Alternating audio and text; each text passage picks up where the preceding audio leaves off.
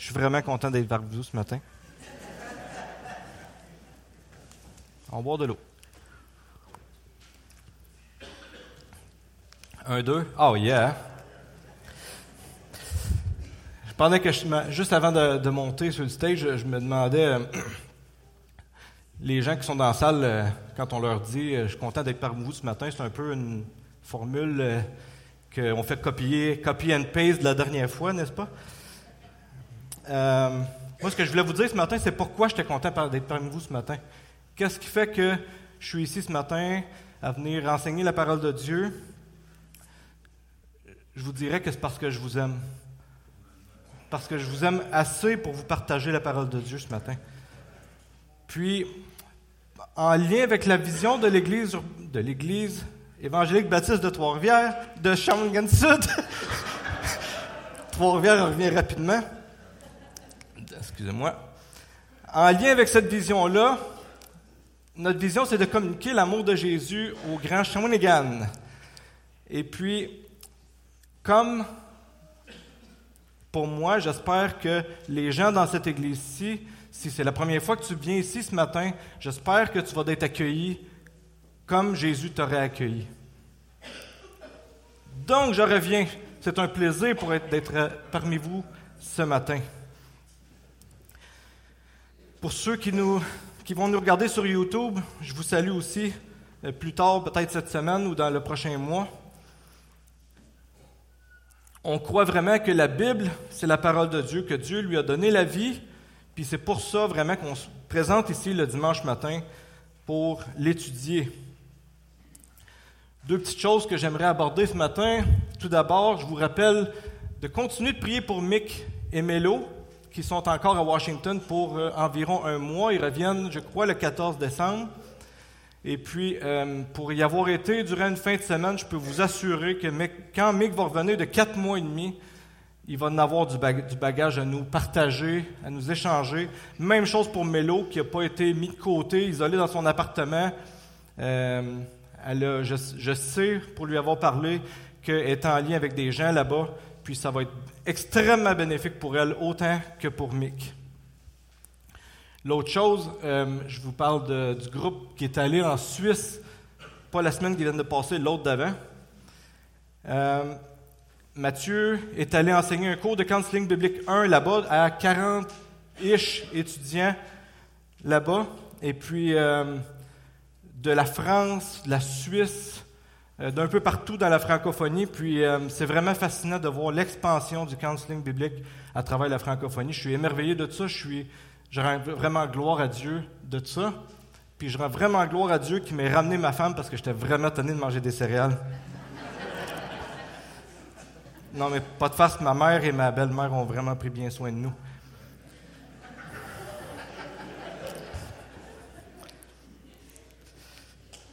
Depuis le 10 juin dernier, on a commencé à étudier le livre des actes où on a découvert ensemble le début de l'Église de Dieu, puis comment elle grandit, puis comment elle continue à grandir. Elle a continué à grandir à travers le livre des Actes. On est rendu ce matin au chapitre 9. Le titre que j'ai donné à mon message, c'était L'ennemi devenu ami. Tout un passage, j'ai euh, j'ai appris un, grand nombre de choses à travers cette, étude-là. Pour vous mettre un petit peu en situation, pour introduire, Samedi dernier, on avait un groupe de collège carrière ici, parce que oui, un groupe de collège carrière qui existe ici. Si tu es dans l'âge des collèges carrière, 18-30 ans, on t'invite à te tenir au courant. Il y a un horaire qui va sortir très bientôt pour plusieurs mois. On m'a mis beaucoup de pression pour ça, puis je pense que ça va être une bonne chose. Samedi dernier, dans le groupe de collège carrière, euh, Luke Burt, qui est arrivé ici depuis six mois maintenant des États-Unis, euh, me confiait qu'elle assistait à, à, trois conférences cette semaine, mais une des conférences sur l'Ancien Testament dans laquelle la majorité des gens qui participent à cette conférence-là ne sont même pas des croyants. Puis ça m'a un petit peu étonné de voir que des gens non croyants pouvaient participer à une conférence de ce type-là. Puis ma surprise n'a pas été, s'est pas arrêtée là. Ma surprise a continué parce que ce qu'il m'a dit, en fait, c'est que la majorité des enseignants de l'Ancien Testament aux États-Unis ne sont pas croyants. Ça, ça veut dire que c'est des, en anglais on dit des scholars, des érudits aux États-Unis qui enseignent l'Ancien Testament, ne croient même pas dans le Dieu de la Bible qui présente. C'est assez étonnant. Ça m'a vraiment étonné. Puis je me suis demandé, moi j'ai demandé à Luc euh, pourquoi des gens qui ne croient pas en Dieu pourraient être intéressés par une conférence, par euh, enseigner l'Ancien Testament, le découvrir, le connaître au point où est-ce qu'ils sont capables de l'enseigner. La réponse de Luc, ça a été deux choses. La première, ça a été que leur intérêt pour l'Ancien Testament, c'est uniquement un moyen d'arriver à autre chose, à leur intérêt réel, c'est-à-dire la connaissance des langues originales, la connaissance de l'histoire. J'ai l'impression qu'il y a de la réverbération dans mon chose. Je m'entends comme ben ben écho. Peut-être c'est ma tête un matin, mais bon. Probablement que la, connaissance des langues anciennes y fait pour beaucoup. L'histoire de l'ancien monde doit y faire pour beaucoup, euh, pour cette région-là. Ça, c'est une des premières choses. Puis la deuxième, que je trouve assez importante, c'est que leur compréhension de l'Ancien Testament se limite tellement à ce qui était énuméré au point 1, c'est-à-dire la connaissance de l'Ancien monde et des langues anciennes, qu'ils ont complètement manqué le point principal de l'Ancien Testament. Ils, enseignent l'Ancien Testament pour tous les, mots, les lettres, les bons caractères, les bons structures de phrases, structures de paragraphes, mais ils ont manqué le but de la structure générale de l'Ancien Testament qu'ils sont en train d'enseigner. Ils ont manqué que le but de ce livre-là, c'est de présenter Dieu avec nous, Jésus-Christ, celui qui a été envoyé pour sauver. Ils ont manqué le but. Puis, en lien avec ça, je vous dirais que c'est exactement ce que les, euh, ce qu'on a vu depuis le début du chapitre 6 environ, euh, qui, nous, qui, nous, apparaît de plus en plus clair depuis le début du chapitre 6. Euh, tout d'abord, au chapitre 6, si vous vous rappelez, il y avait des diacres qui avaient été nommés, des serviteurs juifs, mais pas des pures laines. Ensuite, il y avait eu Étienne qui, avait témoigné pour Jésus, en faveur de Jésus, en faveur de Jésus au Sanhédrin, qui étaient des hyper connaissants de l'Ancien Testament, dans lesquels il y avait les pharisiens, il y avait les sadducéens. Puis Luc nous, euh, nous présente ou insère la présentation de Saul, qui lui était directement impliqué à défendre les traditions de ce groupe-là des pharisiens. Euh, il y a eu Simon le magicien qui donnait l'impression de, voir, de, voir Jésus à travers tout ce portrait-là, mais qui ne voyait pas vraiment. Il y a eu l'Éthiopien que lui lisait l'Ancien Testament, puis il a vu qu'il y avait quelque chose de plus qui manquait. Il s'est déplacé, il a fait 2500, 3500 kilomètres, je me rappelle plus de Doug le nom qu'il avait, mais il a, fait euh, plus de 2500 kilomètres dans un chariot pour aller découvrir c'était qui, cette pièce manquante-là, qui donnerait l'explication pour le reste. Puis quand il a découvert Jésus, quand on lui a expliqué que c'était Jésus la clé manquante, là, tout d'un coup, tout s'est éclairci, tout s'est, était compréhensible pour lui. Je trouve étonnant et merveilleux qu'on nous présente Étienne et Philippe. Philippe, ici, plusieurs éléments m'amènent à croire que c'est Philippe le diacre et non pas Philippe l'apôtre. Mais je trouve ça vraiment intéressant ici de découvrir, de découvrir que ces deux diacres-là étaient puissamment ancrés dans les Écritures, capables de défendre leur foi, puis même de la propager. J'imagine, vous comme moi, un diacre, pour moi, ça s'occupait des affaires de, d'argent, puis euh, des tables placées ici et là. Puis euh, probablement que ça faisait partie de leur tâche de s'occuper, pas probablement, c'est défini que ça faisait partie de leur tâche de s'occuper des gens pour libérer les apôtres pour l'enseignement. Mais ces gens-là étaient tellement solidement ancrés dans les Écritures qu'ils étaient capables de l'expliquer, de la défendre, puis de la propager. Puis à ce moment-là, dans le cumul de tout ça, on arrive à l'histoire de Saul. Paul, c'est le même personnage, Soyez pas offusqués si en cours de route, je me mélange entre les deux noms. Donc, on va, ce qu'on va faire ce matin, c'est qu'on va regarder chaque parcelles de passage, on va en donner des explications, on va en donner euh, des éléments de, de, profondeur au texte qui parfois peut être loin de nous, ayant été écrit comme 2000 ans passés. On va lire les versets, puis ensuite on pourra je pourrai en expliquer quelques parcelles. Donc, première partie, acte, chapitre 9, versets 1 et 2.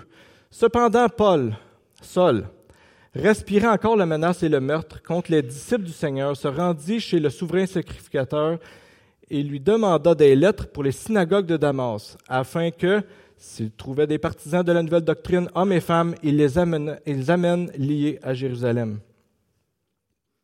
Quand on suit les événements du meurtre d'Étienne, vous vous souvenez peut-être, Saul était là, il avait, c'est lui qui gardait les vêtements, puis au début du chapitre 8, on voit qu'il avait approuvé euh, ce qui s'était passé avec Étienne, la, la lapidation d'Étienne, c'est le mot que je cherchais.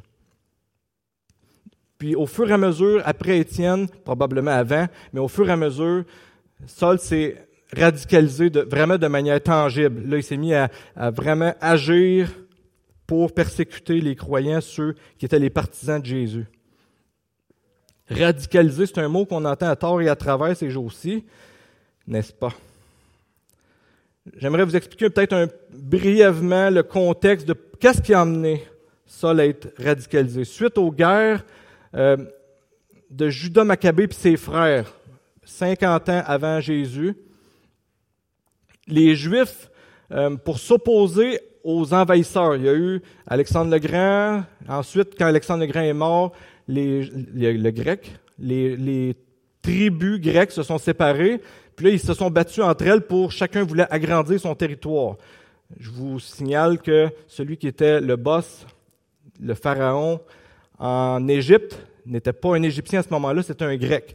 Puis, s'ils voulaient s'atteindre les uns les autres pour se chicaner, ben, il marchait sa tête des Juifs à toutes les fois. À toutes les fois, il passait par Israël, massacre. Bon, Israël mangeait une volée, mangeait une volée, mangeait une volée, mangeait une volée. À toutes les fois que quelqu'un voulait aller rejoindre l'autre. Et puis, les Maccabées, ce qu'ils ont fait, c'est qu'ils ont dit, OK, nous autres, on est tannés là, de se faire marcher dans la face, là, fait qu'on va agir, on va se défendre. Qu'est-ce que ça a fait? Ça a fait que les Juifs se sont raffermis dans leur tradition ancienne. Sauf que, ils ont un peu manqué le but de ce pourquoi les traditions étaient là. C'est-à-dire un encadrement pour la relation avec Dieu. Mais vraiment, ils ont manqué le but des traditions elles-mêmes. Euh, en Actes chapitre 22, alors que Paul relate les mêmes événements conduisant à sa conversion des, versets qu'on va voir ce matin. Euh, Paul se décrit lui-même comme un zélote. Les zélotes, c'est un peu, euh, comment on appelait le groupe des années 70 ici, les, le FLQ. C'est un peu le FLQ des Juifs de ce moment-là. Pas de farce. C'était vraiment ça. C'était des gens qui étaient prêts à n'importe quoi, à enlever, à tuer pour le bien de leur tradition juive. Pour initialement défendre, mais c'est devenu, ça s'est euh, mélangé un petit peu. Donc lui, il se décrit comme un zélote de Dieu dans le chapitre 22. Un zélote, c'est ça, c'est quelqu'un qui était un quasi-terroriste, qui s'opposait farouchement à l'envahisseur romain qui s'en venait et qui était là à l'époque de Saul. Bref, le cœur pour l'alliance n'était pas nécessairement le moteur de l'attachement à, la, tradition. Puis Paul a été formé par les plus grands protecteurs de la, tradition juive de son époque. Donc c'est un peu normal que lui, en québécois on dit, il était craqué avec ça. Il était prêt à n'importe quoi pour défendre les traditions juives. C'est comme ça qu'il avait grandi, c'est comme ça qu'il avait été élevé, c'est ce qu'on l'avait euh, craqué avec depuis qu'il était tout jeune. Puis c'est quand même intéressant que Saul, alors que lui est convaincu de prendre la défense de Dieu en punissant les blasphèmes contre Dieu, ce qu'il est en train de faire, c'est protéger la tradition, mais pas Dieu tant. Pas Dieu tant que ça puis qu'il avait manqué de reconnaître que le plan de rédemption de Dieu passait par Jésus qui était venu quelques années auparavant, puis qui avait été annoncé partout dans l'Ancien Testament. Puis là arrive un événement spécial. On peut-tu passer à l'autre slide, s'il te plaît? Ma manette ne marche pas.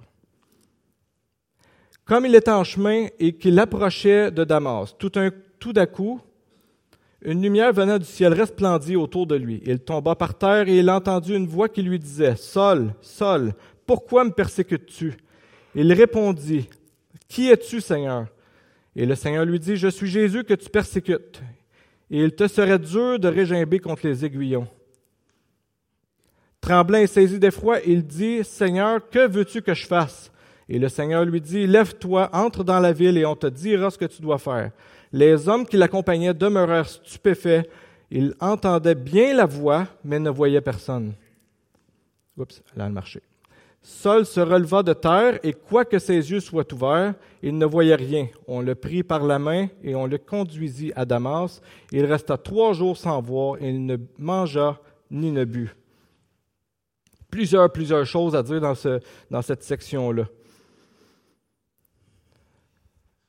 Tout d'abord, Saul, c'est un homme que lui, il n'hésite pas. Euh, il y a des gens qui sont dangereux pour la tradition juive, j'agis, je mets tout en, pas en faveur, je mets tout en marche, en tout en œuvre pour que ça, ça s'enclenche, pour qu'on puisse agir contre, ces gens-là. Puis pour un homme qui était radicalisé de cette façon-là, le moyen pour l'atteindre, pour le transformer ou pour le, le déranger, pour le shaker, pour l'ébranler, devait être tout aussi radical. Si on parle de la voix venant du ciel. Il y a une, euh, espèce de contradiction qui n'est pas vraiment une contradiction dans le texte. On appelle ça une contradiction apparente. En Acte chapitre 9, verset 7, yes. ça dit, la voix venant du ciel, et les hommes qui faisaient route avec lui s'arrêtèrent tout interdits, entendant bien la voix, mais ne voyant personne au chapitre 22, verset 9, la même histoire est racontée, mais là, ce qu'on dit, c'est Et ceux qui étaient avec moi virent la lumière, ils furent saisis de crainte, mais ils n'entendirent pas la voix de celui qui me parlait.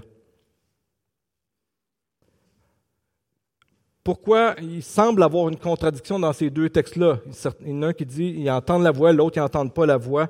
Tout est dans la fonction du mot phoné. Je ne sais pas si vous savez, phonétique, téléphone, tout vient de, un peu de ce mot-là. Mais ce mot-là peut être traduit par deux choses. Il peut être traduit par voix, peut être traduit par son. Ce que les éléments démontrent dans le contexte de ce passage-là, c'est qu'au chapitre 9, c'est le,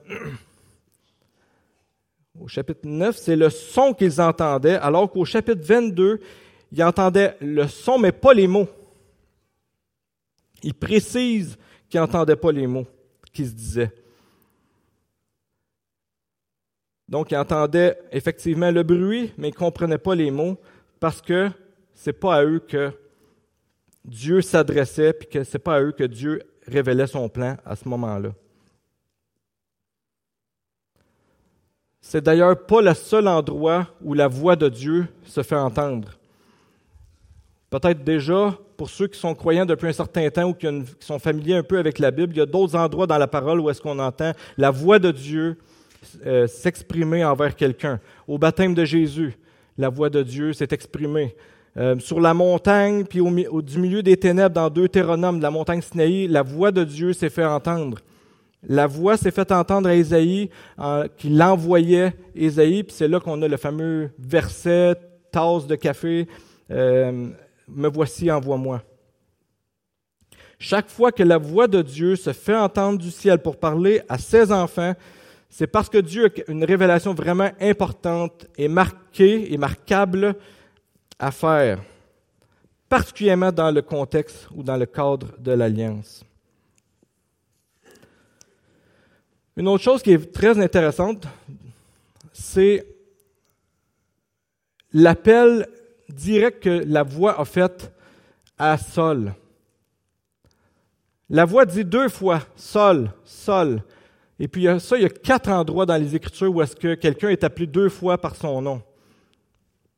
Je ne sais pas s'il y en a ici qui, ça peut leur venir en tête, un endroit où est-ce qu'ils ont vu ça. Pardon?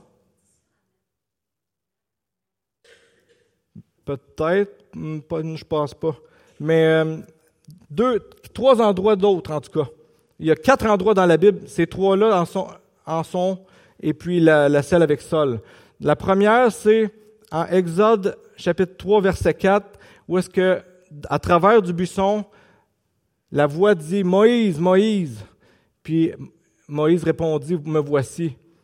En 1 Samuel, l'enfant Samuel, à quelques reprises, entend la voix qui l'appelle, puis à un moment donné, la voix dit Samuel, Samuel. Puis là, Samuel a répondu. Il dit Parle car ton serviteur écoute.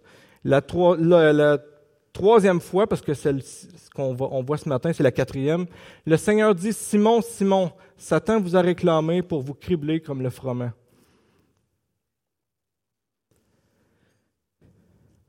Comment on appelle ça? Ça, on appelle ça un double vocatif. C'est un, appel double d'utiliser le nom deux fois. C'est quelque chose qui est très commun dans le monde ancien. C'est quelque chose que pour nous, ça ne veut pas dire grand-chose.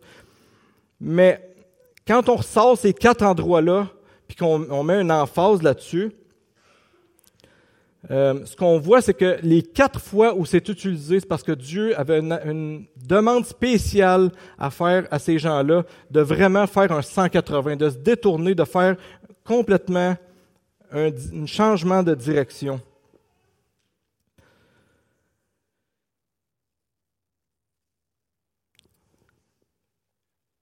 Pourquoi me persécutes-tu? Que la voix lui dit. Ouch!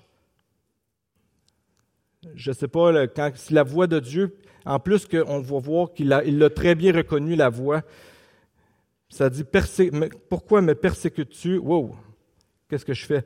Puis en plus, il en rajoute Il te serait dur de régimber contre les aiguillons. Vous n'avez pas de l'air surpris? Moi, quand j'ai lu ça, j'étais vraiment surpris. Je me, disais hein, il, a demandé de ne pas se régimber contre les aiguillons. Non, c'est parce qu'aujourd'hui, on n'entend pas ça bien, bien. J'ai dit ça à mes enfants la dernière fois. Euh, il te serait dur de régimber contre les aiguillons. Les enfants ont fait. La chicane était finie. Régimber, ce que ça veut dire, c'est résister. Puis un aiguillon, c'était à ce moment-là euh, une lance avec un bout très effilé qu'on piquait les animaux avec, particulièrement les bœufs quand ils faisaient les, les labours, quand ils faisaient les tracés dans la terre. Un peu le même principe que les éperons pour les chevaux qu'on voulait faire avancer. Bref, ce que Jésus dit à Saul, c'est qu'il serait bien dur pour toi de, de m'ostiner en ce moment-là. Pourquoi tu me persécutes? Ça serait vraiment dur de m'ostiner. Sais, vous savez, euh, parfois, euh, on est tous un petit peu humains, puis des fois, on parle de quelqu'un, on a une conversation. Euh, des fois, j'ai une conversation avec ma femme sur un de mes enfants, puis on pense que l'enfant en question n'est pas là. Puis à un moment donné, il arrive dans la situation, puis là, tu fais comme Oh, zut! Puis là, tu te sens un petit peu mal en dedans. Je pense que Paul, il devait sentir comme ça, mais genre sang.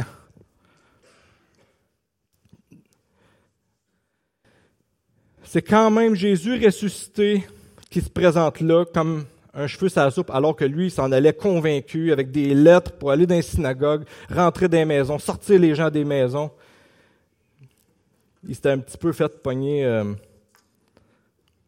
à son jeu. L'autre chose qui est intéressante, c'est que Jésus y affirme Je suis Jésus que tu persécutes, et pourquoi me persécutes-tu Parce qu'au fond, ce n'est pas vraiment Jésus qui était persécuté, c'était les chrétiens, les, gens de l'Église qui étaient sortis de leur maison. Si vous vous souvenez un petit peu dans le cas d'Étienne, c'était pas vraiment Jésus qui était devant le Sanhédrin, c'était Étienne qui était là, puis qui se tenait devant le Sanhédrin, mais qui prenait la défense ou qui témoignait en faveur de Jésus. C'est exactement le même genre de choses. Jésus s'applique ça à lui. Jésus savait que c'est comme dans le cas d'Étienne, Jésus savait que c'est son procès à lui qui est en train d'être fait. Mais moi, ce que je trouve intéressant, c'est que d'abord, Jésus, en esprit, il est en nous. Puis lui, n'hésite pas à s'identifier à son Église. Première chose qu'il fait, c'est pourquoi tu me persécutes moi? Deuxième chose que je note, c'est que lui, il prend note de ça. il le remarque. Si on souffre pour l'Évangile, Jésus le remarque. Ça passe pas sous le radar. Puis la troisième chose, c'est que c'est pas encore le temps, mais un jour, Jésus va s'occuper de ses ennemis. Je pense à mes frères et mes sœurs en Irak, en Chine. On a rencontré euh, à Washington, quelques, en, en septembre, quand je suis allé voir Mick et Melo, on a rencontré des pasteurs qui étaient de la Chine à Washington. Puis euh, les gars nous disaient qu'ils avaient peur pour leur famille alors qu'ils étaient, eux, à Washington. C'était. Euh, je suis convaincu que eux, c'était une des forces dans lesquelles ils se fortifiaient. De savoir qu'un jour, Jésus, que maintenant Jésus note, il s'en rappelle, il le remarque, mais qu'un jour, il va prendre soin de ses ennemis. Puis, euh, je, vous fais remarquer que Jésus, il fait la même chose avec Saul. Hein?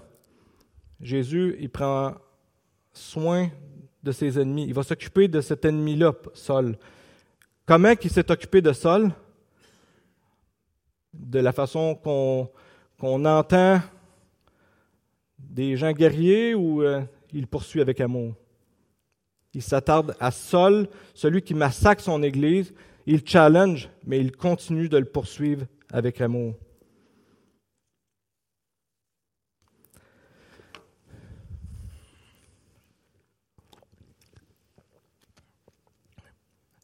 La période où Saul a été frappé d'aveuglement, ce n'est pas juste le fruit du hasard. En fait, c'est un, des, événements ou des situations qui vont nous permettre de comprendre ce qui se passe avec Paul, Saul. Deutéronome chapitre 28, verset 15 et verset 28, 29. Mais si tu n'obéis point à la voix de l'Éternel ton Dieu, si tu n'observes pas et ne mets pas en pratique tous ses commandements et toutes ces lois que je te prescris aujourd'hui, voici les malédictions qui viendront sur toi et qui seront ton partage. Ça, c'est une prophétie qui était faite au peuple d'Israël, aux Juifs. Au verset 28, dans toute la liste des malédictions qui sont là, il y a entre autres, c'est assez précis, L'Éternel te frappera de délire, d'aveuglement, d'égarement d'esprit, et tu tâtonneras en plein midi. Au chapitre 22, la, la répétition de l'histoire qu'on est en train de voir aujourd'hui, il spécifie que ça se passe en plein midi qui est tombé aveugle. Tu n'auras point de succès dans tes entreprises et tu seras tous les jours opprimé, dépouillé. Il n'y aura personne pour venir à ton secours. La malédiction que Paul est en train de subir, que Saul est en train de subir, ça démontre que cette malédiction ou ce châtiment-là était pour l'identité du peuple juif. Comme, je reviens encore à Étienne, Étienne était là pour témoigner en faveur de Jésus, subissait le sort que Jésus euh, recevait. C'est un Paul en étant le, frontman, celui qui, représentait les leaders juifs à ce moment-là, en ayant le papier de leur part, en allant, euh, en allant persécuter des croyants. Paul était celui qui se faisait la personne, le représentant de la tradition juive. Donc, la malédiction s'exprime sur lui en bonne partie à cause de ça. La, malédiction lui a été infligée assez longtemps pour que Paul découvre que Jésus est lui, au contraire, digne de la plus grande confiance, qu'il demeure fidèle même quand le peuple de son alliance est infidèle. Pourquoi? Parce que Dieu a pris soin de Saul malgré la malédiction qu'il subissait. Il ne l'a pas juste laissé à sa malédiction versets 10 à 22. 10, pas 10 à 2. Or, il y avait à Damas un disciple nommé Ananias. Le Seigneur lui dit dans une vision, Ananias. Il répondit, Me voici, Seigneur. Et le Seigneur lui dit, Lève-toi, va dans la rue qu'on appelle la droite, et cherche dans la maison de Judas un homme, un nommé Saul de Tarse car il prit et il a vu en vision un homme du nom d'Ananias qui entrait et qui lui imposait les mains afin qu'il recouvre la vue. Ananias répondit, Seigneur, j'ai appris de plusieurs personnes tous les maux que cet homme a fait à tes saints dans, Jérusalem. Et il a ici des pouvoirs de la part des principaux sacrificateurs pour lier tous ceux qui invoquent ton nom. Mais le Seigneur lui dit, Va, car cet homme est un instrument que j'ai choisi pour porter mon nom devant les nations, devant les rois et devant les fils d'Israël.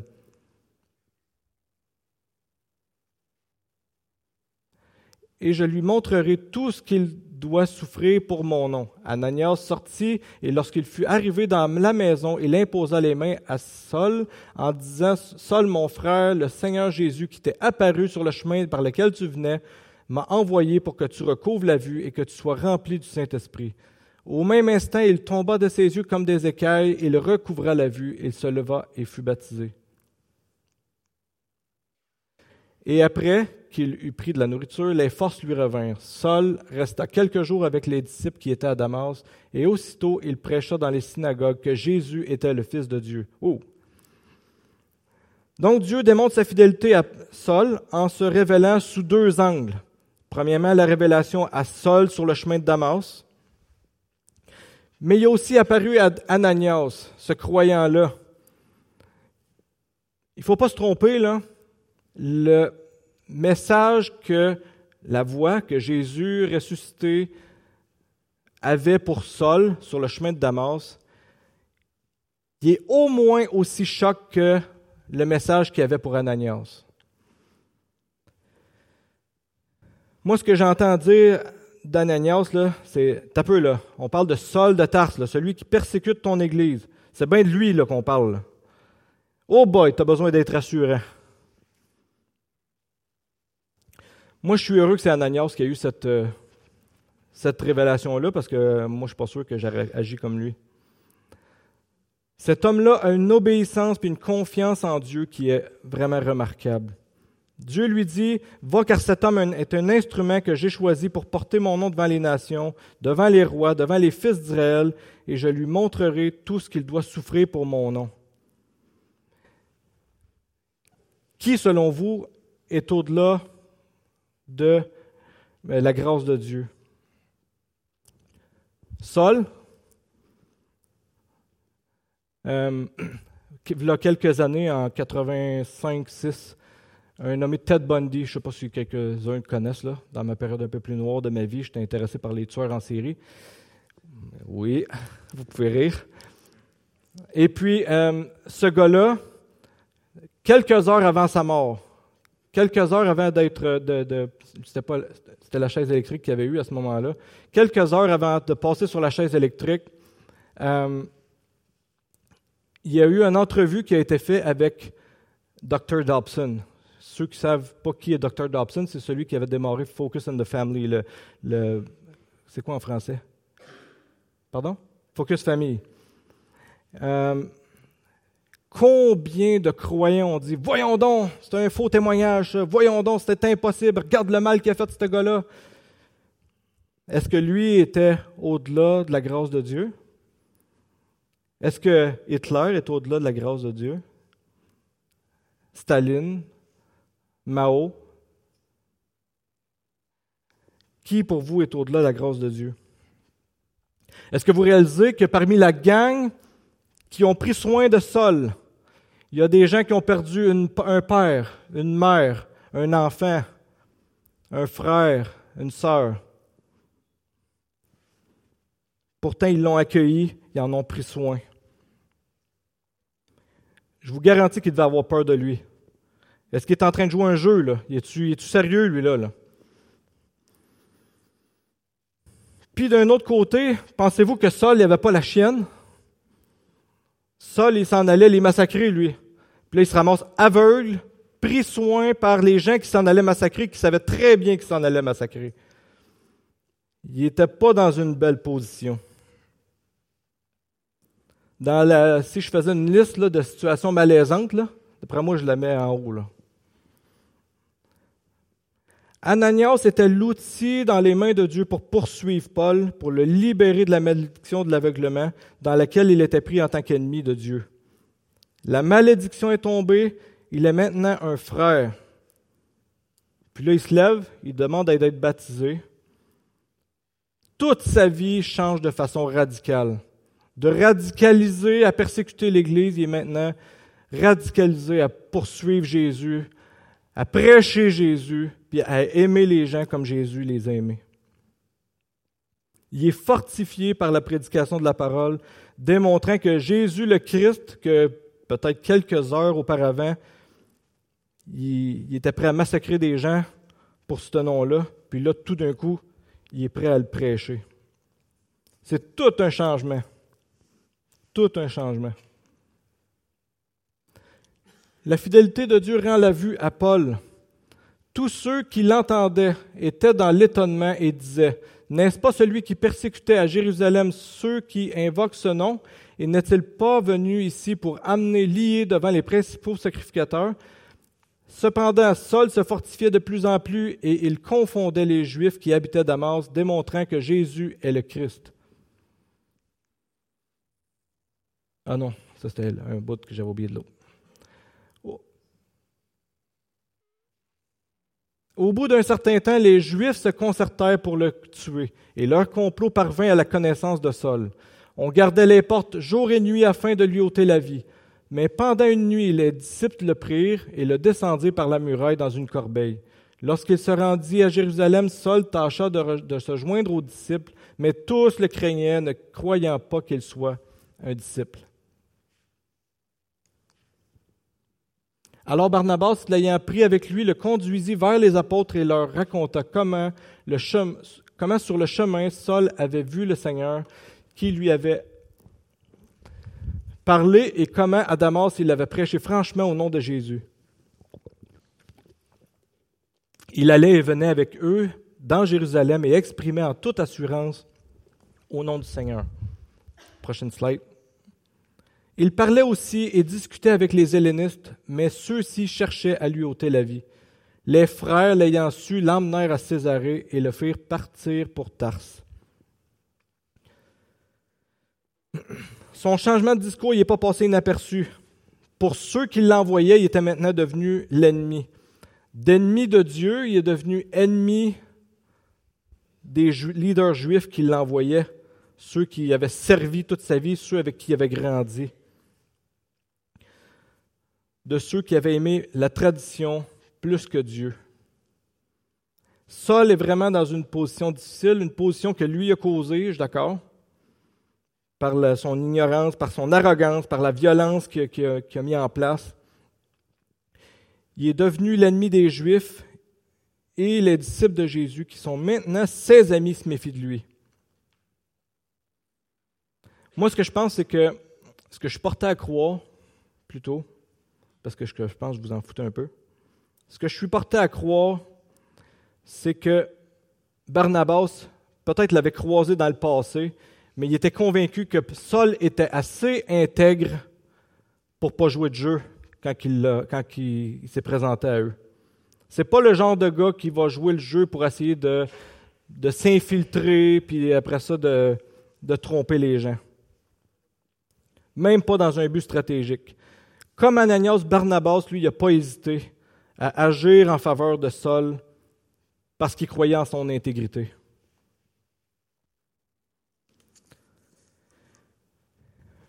Moi, je crois qu'il y a une raison pourquoi Je crois qu'il y a une raison pour laquelle l'histoire de l'eunuque qu'on a entendue la semaine dernière, puis celle de Paul sont mises côte à côte. Je crois que ça nous fait la démonstration de quelque chose qui est vrai pour nous aussi.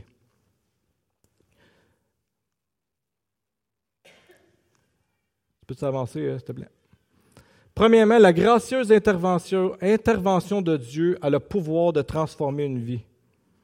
Au moment et dans le contexte choisi par Dieu, comme il l'avait fait avec l'eunuque, euh, qui avait permis que Philippe vienne de du nord pour, euh, qui, se rejoignent sur le chemin par hasard, comme la rencontre de Saul avec Jésus sur le chemin de Damas.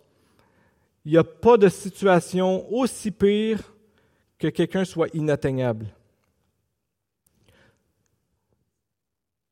Le besoin de l'autre chose qu'on a besoin de que ça démontre, ces deux histoires-là, c'est que le besoin de se reconnaître spirituellement perdu sans Jésus. Ce que l'eunuque avait découvert, ce que Saul a été forcé de découvrir, mais qu'il l'a découvert. L'autre chose, c'est le besoin de voir Jésus comme l'accomplissement de toutes les Écritures. Si vous vous rappelez la semaine dernière, l'eunuque est en train d'étudier Ésaïe 53, puis euh, il ne comprenait pas euh, de quel personnage ça parlait, ça. Puis quand que Philippe lui a expliqué, oh, là, tout d'un coup, ça s'est éclairci devant lui. Moi, je suis convaincu que Saul, avec la, profondeur de la connaissance des Écritures de l'Ancien Testament, parce que c'est tout ce qu'il y avait comme Écriture à ce moment-là, je suis convaincu que quand il a vu Jésus ou quand il a été confronté à Jésus, là, là, il y a un paquet de textes qui venaient dans sa tête puis qui prenaient un sens complètement nouveau pour lui. Moi, je suis sûr que ça se bousculait dans sa tête à ce moment-là. Puis la dernière chose, c'est que l'appel de Dieu est renversant puis irrésistible. J'inviterai peut-être les musiciens à s'avancer. La vision du monde de Saul, ça change totalement à sa conversion. Maintenant, il est rendu dans les bottines de ceux qui pourchassaient quelques jours auparavant. Saul est passé de celui qui était parfaitement en contrôle de sa destinée, puis qui avait beaucoup de choses, à celui qui avait encore plus, parce que maintenant il profitait des trésors dans le ciel, et dont la destinée était maintenant liée à Jésus.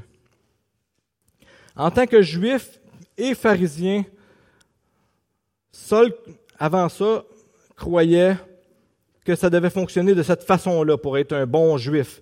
Tu vas au temple, tu obéis à la loi, tu apportes tes offrandes, tu es correct avec Dieu. Signe en bas, date, on est correct. Contrat signé. Est-ce que ta vie croyant à toi ce matin, ça se limite à venir à l'église le dimanche? Ou à accomplir certaines règles qui te mettent en paix avec Dieu? J'ai fait telle chose, check, check, check. Je suis en paix avec toi, Dieu. On est, on correct ensemble. Si c'est le cas, quelles règles, quelle règle tu observes, toi? Si tu penses qu'en obéissant d'un certain sens à la loi, tu es correct avec Dieu, lesquelles de ces règles à Dieu que tu vas obéir, que tu vas écouter, que tu vas observer? Lesquelles tu vas mettre de côté? Ce que l'Écriture démontre, c'est que Dieu cherche ton cœur ce qui sera démontré par ta motivation dans ton obéissance. Dieu, il, n'est pas, je dirais même que Dieu ne sera jamais impressionné par aucune de tes actions. Tu ne vas jamais l'acheter par aucune de tes actions. Ce qu'il demande, c'est de l'obéissance avec un cœur d'adorateur. Paul écrit dans Philippiens au chapitre 3, verset 8, mais ces choses qui étaient pour moi des gains, je les ai regardées comme une perte à cause de Christ. Et même je regarde toutes ces choses comme une perte à cause de l'excellence de la connaissance de Jésus-Christ mon Seigneur. Quand on regarde ce texte-là, on pourrait comprendre que tout ce que j'ai appris dans mon ancienne vie, c'est plus bon. On plus rapport avec ça, j'ai plus à avoir. C'est tout, j'ai tout perdu mon temps. C'est du gaspillage. Mais réellement, je pense que ce qu'il faut comprendre, puis j'ajoute que l'eunuque, c'est aussi ce qu'il a compris. C'est que la connaissance, c'est la connaissance de Jésus-Christ qui est importante. La connaissance de la Bible, c'est une excellente chose. On met beaucoup d'emphase ici à l'Église baptiste de Shawinigan Sud. Les traditions d'Église aussi, c'est une bonne chose. Mais ce qui est important, par-dessus tout, de découvrir, c'est qui la Bible te présente. Découvre qui la Bible te présente. C'est ce que l'eunuque a découvert, c'est ce que Saul a découvert. Puis, malgré que ces deux hommes-là avaient des arrière-plans complètement différents, ils se sont convertis à rien d'autre qu'à Jésus. Une des plus grandes joies qu'on a de, pouvoir prêcher, de pouvoir enseigner la parole, c'est qu'on découvre des, choses sur Dieu lui-même. Euh, quand plus jeune, parce que j'ai grandi dans les églises. Plus jeune, il y a un certain nombre de choses qui m'énervaient. Je me demandais pourquoi ça. Par exemple, euh, pourquoi les gens, les personnes âgées, trippent autant sur les psaumes. Ça revient tout le temps, les psaumes, va lire les psaumes. Euh. je me demandais, qu'est-ce que c'est ça? Je trouvais ça pas super intéressant quand j'étais jeune. Jusqu'à temps que les difficultés arrivent dans ma vie, là, j'ai tout compris, tout me revenait en tête. Là, je comprenais, maintenant, à travers les psaumes, je peux déverser mon cœur à Dieu de la bonne façon. L'autre chose que je me demandais, c'est pourquoi les gens autant sur les témoignages. Moi, les témoignages, ça m'énervait. On aurait dit que tout le monde, tout ce qu'il avait à raconter, c'est j'ai pris de la drogue, j'ai bu de la bière, puis voilà, Jésus m'a transformé. Puis je comprenais pas l'importance des témoignages. Mais ça, ça venait routinier, ça revenait tout le temps la même chose. Des fois, je me demandais si les gens disaient vraiment la vérité dans leurs témoignages ou s'ils essayaient d'épater la galerie. Mais quand je regarde combien de fois Saul ou Paul revient avec l'histoire qu'on a vue aujourd'hui, il revient en acte 9, il revient avec ça en acte 22. Mais quand vous allez lire les épîtres, cette histoire-là, elle revient, elle revient, elle revient. Puis si ce n'est pas directement cette histoire-là, elle reste en arrière-plan de sa pensée à Saul ou à Paul. Sa théologie du péché, sa théologie de la suprématie de Christ, de la grâce extravagante de Dieu, de la marche du croyant, sont totalement appuyés sur son témoignage, totalement appuyés sur sa découverte de Jésus. Est-ce que toi, ta vision du monde est changée par Jésus ou si elle est restée la même? En quoi qu'elle est changée si elle a changé? Est-ce que l'histoire de ta vie avant de connaître Jésus est la même que maintenant que tu l'as connu? Est-ce que tu es ami ce matin ou ennemi de Dieu? Puis qu'est-ce que ça change pour toi? Ce matin, on va prendre le repas du Seigneur. Puis c'est le moment où les croyants se souviennent que Jésus a été sacrifié pour qu'il y ait une trêve qui soit possible entre Dieu et l'homme. Quel genre de trêve? que la gracieuse intervention de Dieu dans leur vie soit possible? Euh, peut-être j'inviterai aussi à ceux à distribuer les éléments.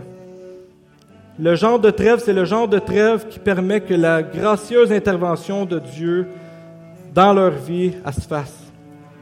Que de spirituellement perdu et mort, ils soient maintenant vivants et co avec Jésus du royaume de Dieu que tout ce qui a été annoncé dans l'Ancien Testament, mais pour nous aussi dans le Nouveau Testament, s'accomplisse parfaitement. Que l'appel renversant et irrésistible de Dieu qui s'est produit dans la vie des croyants se poursuive en transformant leur vision du monde jusqu'au jour où ils vont être parfaitement saints dans la présence éternelle de Jésus. Si ce n'est pas encore ton cas ce matin, laisse passer.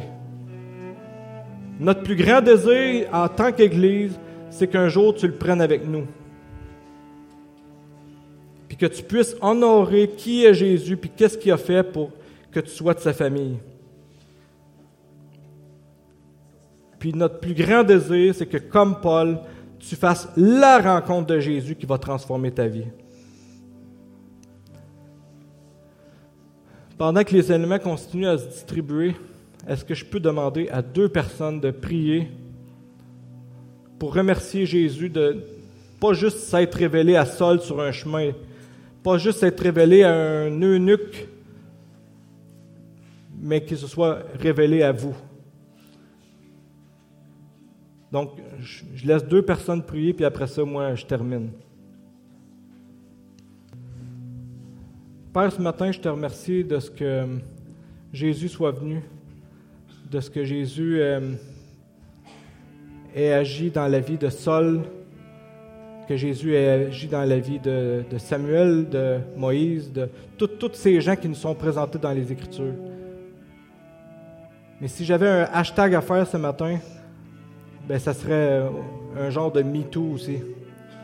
Parce que c'est aussi mon histoire.